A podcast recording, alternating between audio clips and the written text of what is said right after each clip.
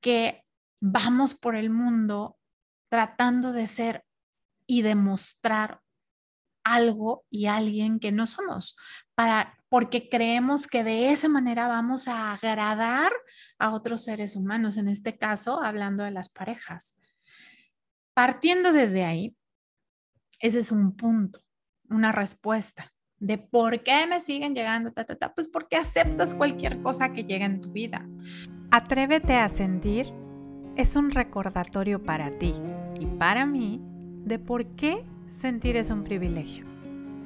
En este podcast voy a explicarte detalladamente todos los beneficios que puedes experimentar al atreverte a sentir.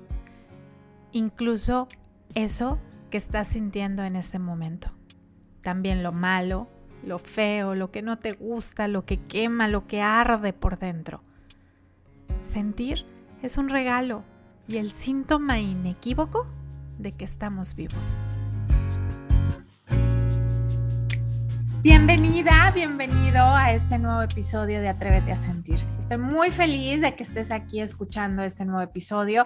Te invito a que si no has escuchado los episodios anteriores, corras, los busques y los escuches porque hay información de mucho valor que sé que te va a ayudar a entender muchas cosas de por qué no me atrevo a sentir. Entonces, el episodio de hoy me estaba muriendo por grabarlo porque recientemente tuve eh, una sesión con una clienta, con una coachee, que me preguntaba, y es una pregunta muy recurrente de, de personas que están interesadas en mis servicios o bien de personas que ya están tomando mis servicios y, y, justo cuando inician está esta incógnita, ¿no? ¿Por qué siempre atraigo el mismo tipo de hombre? Por ejemplo, hombres emocionalmente no disponibles que no quieren ningún compromiso, que no buscan algo en serio o que están buscando una mamá en lugar de una novia, una esposa o buscan una sirvienta o realmente solo buscan llenar vacíos, etcétera, etcétera, ¿no? El punto es que el resultado siempre termina en decepción, desilusión, en mentiras, en engaños, infidelidades y demás. Y yo me quedaba, siempre me quedo pensando así mm, ¿dónde he oído eso?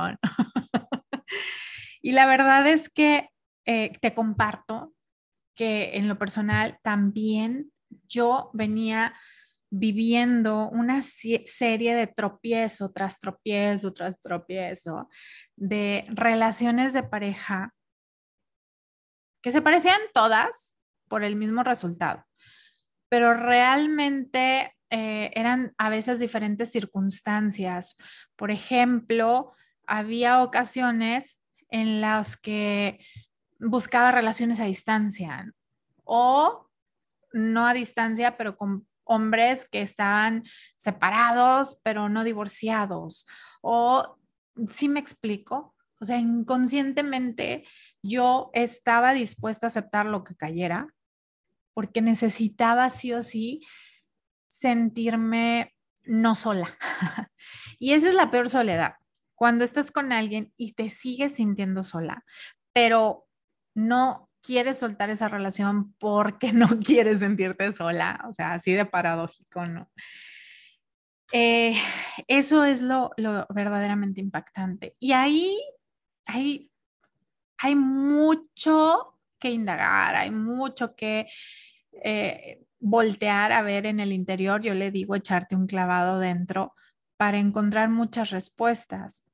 Principalmente, una de las, de las respuestas que yo he encontrado es eh, esa insuficiencia, eso, eso que yo siempre creía y sentía que no era suficiente.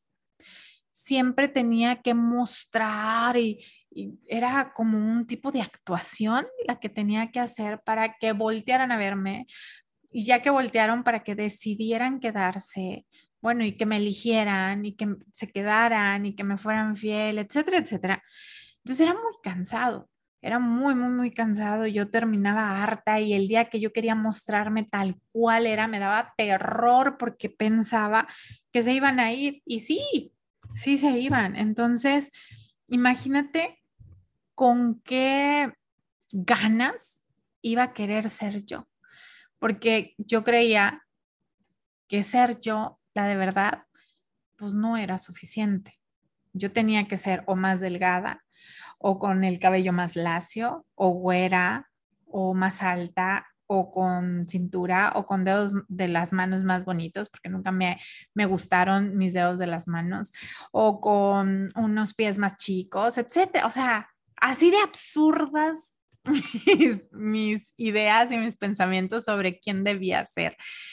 Y yo veía muchísimas mujeres que guapísimas, y que tenían la, la super pareja y que cambiaban de pareja. Y yo decía, qué padre que ellas pueden elegir, ¿no? ¿Cómo le harán? Era una cuestión que siempre rondaba en mi cabeza desde chiquita, ¿eh? Desde que estaba yo en la secundaria. Es muy cansado siempre estar mostrando a alguien que no eres, porque piensas que si muestras a la de verdad, pues nadie la va a voltear a ver nadie va a querer estar con ella, porque es el patito feo, ¿no? Y todo esto es, se puede remontar a nuestra infancia, al menos en mi caso así fue, cuando de chiquita siempre estaba buscando, porque todos los niños hacen esto, y ojo, yo no estoy buscando ni responsables, ni culpables, ni verdugos. Simple y sencillamente estoy, siempre estado tratando de entender mi historia para darle un nuevo significado y desde, esa, desde ese punto y de esa manera poder emprender una nueva versión de mí. Y lo que yo he encontrado es que hubo muchas veces en las que yo estaba buscando la aprobación del ser humano que sí o sí debía, o sea, era su obligación amarme. Y te estoy hablando de mi madre y de la madre de todos los seres humanos. Un niño siempre cree fielmente que mamá debe amarnos. Un niño no tiene otros parámetros para un niño es así de blanco y negro. Para un niño no existen eh, el, el raciocinio o el entendimiento de, ay, lo que pasa es que en este momento está frustrada porque no, simple y sencillamente si, si me regañaron, si me gritaron, si me llamaron la atención, si me dijeron, deja eso, si me dijeron, cállate, vete para allá, o cosas por el estilo, un niño no puede, no tiene la capacidad de entender la situación. Simple y sencillamente lo único que puede entender es que su mamá no lo ama.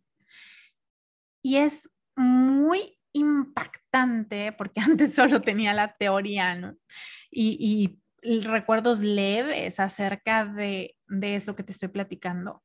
Pero hoy que tengo hijas y que veo cómo eh, mis heridas de la infancia, mis heridas este, con el lado femenino y con el lado materno salen a la luz con mis hijas. Y ellas, realmente la más grande tiene ahorita cuatro años y, y ella siempre mide y sus parámetros para medir son, mi mamá me ama, ay, no me ama, hoy no me está amando mi mamá, en este momento no me está amando porque me gritó, porque me regañó, porque me quitó el juguete para dárselo a mi hermana.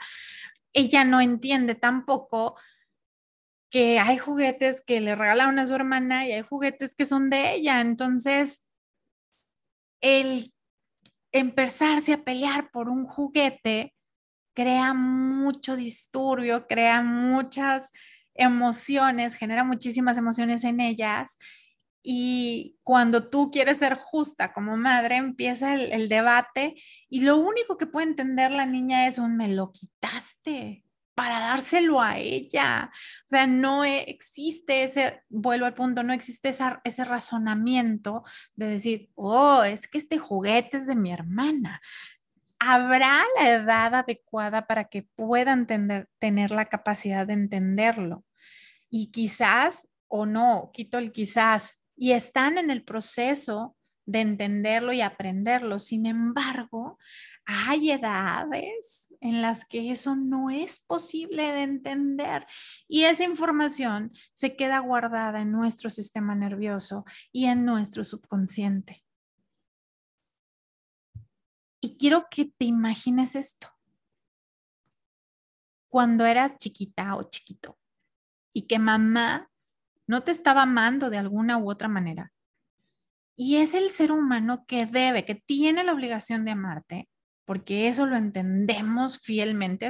Es, algo así como, yo no, yo no pongo en duda en, que mis pulmones vayan a poder respirar o que mi corazón vaya a poder latir. No, o sea, yo doy por hecho de que mis pulmones van a llenarse de oxígeno y hacer su función y oxigenar la sangre, etcétera, etcétera, y que el corazón va a bombear esa sangre, etcétera, etcétera. De la misma manera doy por hecho desde que nazco que mi mamá me debe de amar. Y si ese ser humano que me debe de amar no me está amando, ¿qué puedo esperar de todo el resto del mundo? Eso es la interpretación de un niño. Y eso se queda grabado en nuestro subconsciente. Y por eso a veces creemos no ser suficientemente buenas para merecer el amor. Porque muchas veces mi mamá me dejó de amar porque no fui buena, porque no obedecí, porque no hice caso, porque tiré la leche, porque no tendí mi cama, porque no me dejé que me peinara, porque no me quise bañar, no me quise lavar los dientes, etcétera, etcétera. Y quizás escuche muy bobo y quizás se pueda escuchar muy tonto. Y tal vez, solo tal vez, si, si tú que me estás escuchando no tienes hijos, puede ser que, que lo interpretes de esta manera. Pero cuando, cuando ya tienes hijos o sobrinos o, niños muy cercanos a tu vida, puedes voltear a observarlos cómo son sus parámetros del amor, cómo ellos entienden cuando, los son, cuando se sienten amados y cuando no se sienten amados.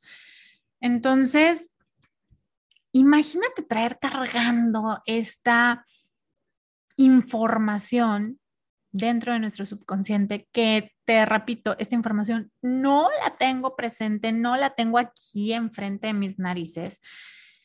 Simple y sencillamente es información que está archivada muy en lo profundo de mi mente y que cuando por mis ojos entra información, y por medio de la retina se convierte en energía para mandarla en las neuronas y, y en ese momento se crea la interpretación de dónde crees que saca la información para interpretarlo todo esto nuestra mente, del subconsciente. Entonces, no creas que es algo que está visible, consciente, presente en nuestras vidas. No, es por eso que vamos por el mundo tratando de ser y demostrar algo y alguien que no somos, para, porque creemos que de esa manera vamos a agradar a otros seres humanos, en este caso hablando de las parejas. Partiendo desde ahí, ese es un punto, una respuesta de por qué me siguen llegando, ta, ta, ta, pues porque aceptas cualquier cosa que llegue en tu vida. Número dos, acuérdate y si no lo sabes, pues ¿cómo te vas a acordar? Pero si no lo sabes, Dios, el universo, la energía más grande que existe, todo lo que es, como tú quieras llamarlo, no entiende el español, el inglés, no habla alemán, portugués, no.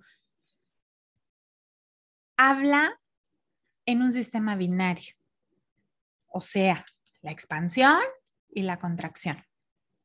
Cuando nosotros estamos en expansión, o sea, sintiendo emociones que nos expanden, que pueden ser que las identifiques como emociones positivas, Nosotros estamos dispuestos y abiertos y transitando por caminos donde todo aquello que anhelamos y queremos y que nos gusta y que es disfrutable sucede.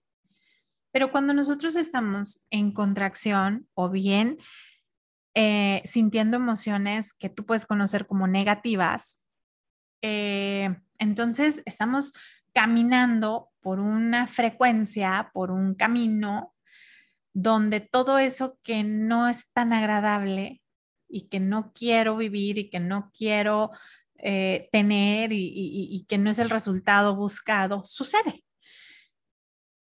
No, eh, bueno, es por eso que nosotros somos co-creadores de muchas, no, de todas las cosas que suceden en nuestra vida.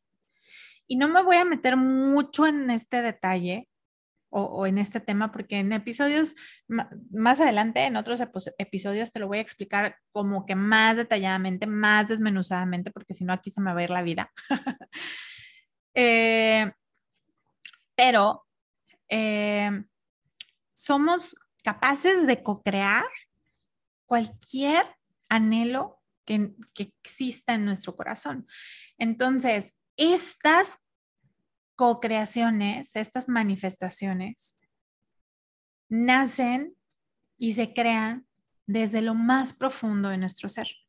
O sea, desde aquello que realmente crees, desde aquello que realmente sientes, desde ahí, no desde lo que aparentas, no desde lo que está por fuerita, no desde todas esas máscaras que nos ponemos o de todo está bien, no pasa nada, o sea, mi papá me abandonó de chiquita, pero X, ya lo perdoné, ay, nunca me hizo falta la neta, yo tuve a mi abuelo o cosas por el estilo, o sea, no estoy diciendo que esto haya vivido yo, sino que te doy un ejemplo de cómo fingimos que algo que realmente ha dolido muchísimo es mejor guardármelo, callármelo y hacer como que no pasa. Nada, absolutamente nada, y no me afectó, y yo estoy de lo mejor disfrutando y pasándola súper, súper chido. Pero en el fondo, tú sabes que eso no es verdad. Y desde ahí es de donde, desde donde nosotros podemos manifestar lo que está sucediendo en nuestras vidas.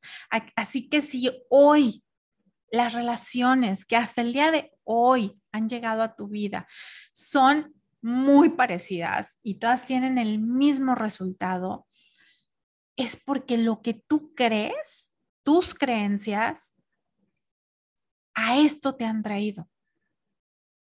Y no te estoy echando culpa de nada, ojo, simple y sencillamente te estoy diciendo que tienes la posibilidad, la gran posibilidad de tú cambiar eso. No depende de nadie más. No se tiene que alinear ningún planeta, ni, ni temblar, ni tampoco tenemos que dar saltos y tomarnos un brebaje y prender una vela. No. Tú, en el momento en el que tú quieras, en el momento que tú decidas, eso puede cambiar. Y eso, ay, para mí cuando lo supe fue como que, ay, un descanso enorme. A mí nadie me lo vino y me lo platicó. Esto yo lo descubrí solita al darme cuenta que al cambiar mis pensamientos, al cambiar lo que yo creía acerca de temas como el matrimonio, yo tenía la ferviente idea de que no existía un matrimonio feliz, que todos eran agarrarse del chongo y pelearse y aguantarse y callarse las mujeres y los hombres, irse a pistear con los amigos, porque era lo que yo veía, no solo en mi casa, sino en los matrimonios que estaban a mi alrededor. Entonces era algo que ni siquiera sabía yo que, que existía dentro de mi subconsciente. Entonces, imagínate toda la información que hay dentro de tu subconsciente que ni siquiera sabes que existe, que ni siquiera tienes idea de por qué está sucediendo lo que está sucediendo en tu vida amorosa, en tu vida laboral, en tu vida familiar. Y hay veces que es bien fácil creer y decir, pues bueno, es que así soy yo, así me tocó vivir o así le tocó vivir a esta muchachita o este muchachito.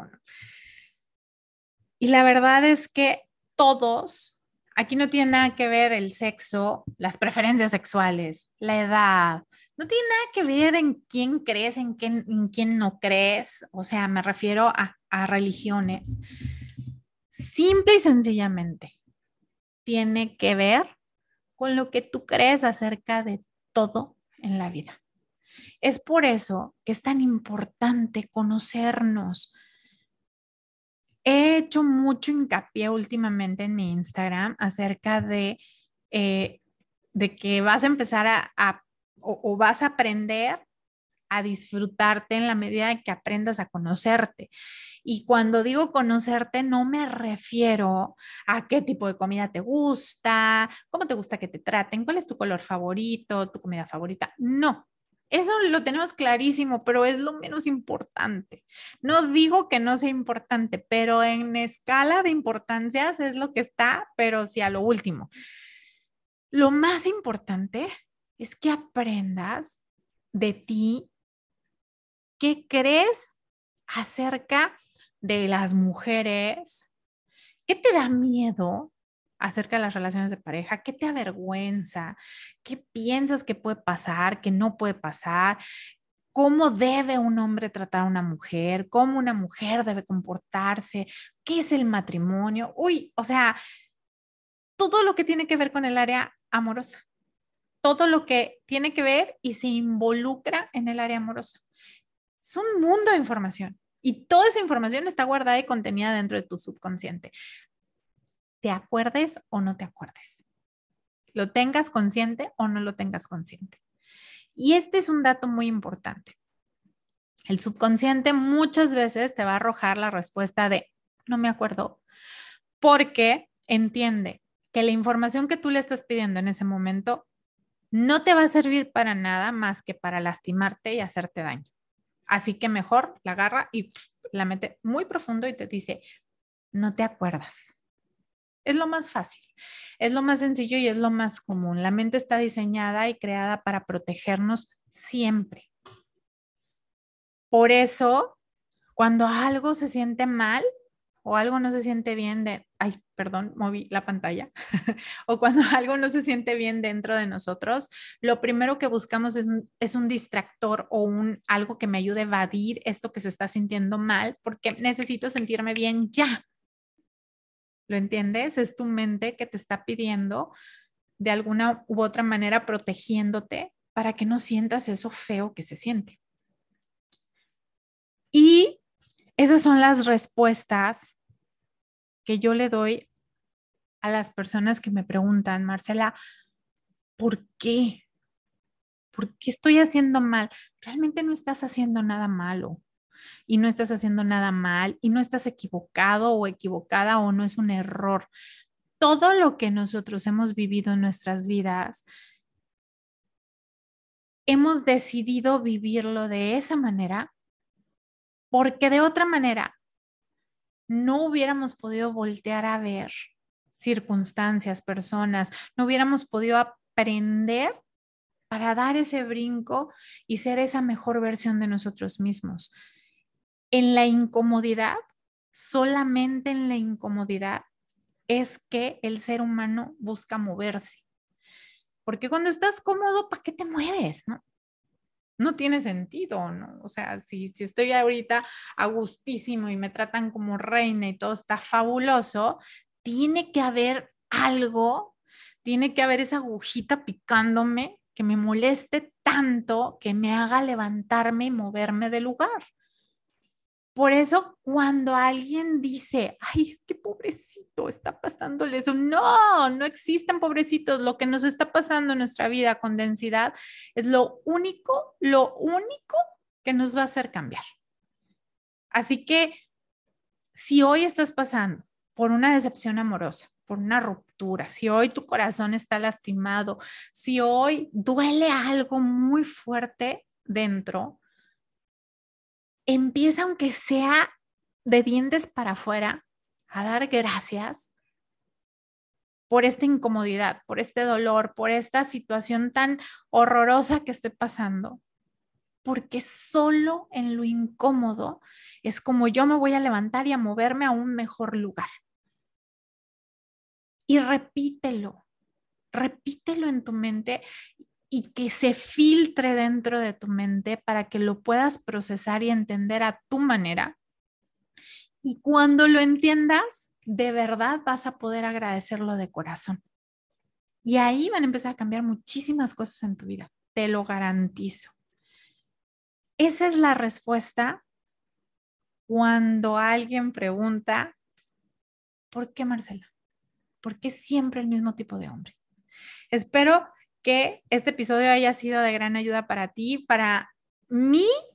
Esta información hace muchos años, cuando yo estaba pasando esos momentos de desesperación, porque ya estaba harta y de verdad, de verdad, de verdad, ya estaba bien cansada de tanta pareja en mi vida que no daba frutos, esta información hubiera sido valiosísima para mí.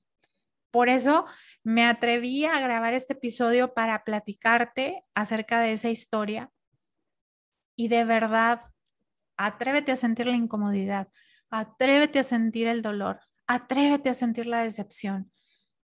Si no sabes cómo hacerlo, escríbeme, búscame por Instagram, abajo te voy a dejar mis datos. Y yo con muchísimo gusto te puedo aportar algo para guiarte en este proceso. Cuando estamos iniciando un proceso mm, doloroso, generalmente hay tres cosas que no nos permiten sentir y al sentir todo aquello que no sentimos lo perpetuamos, o sea, lo hacemos más largo. Y es que no sabemos cuánto va a doler. Realmente no sabemos cuánto va a durar.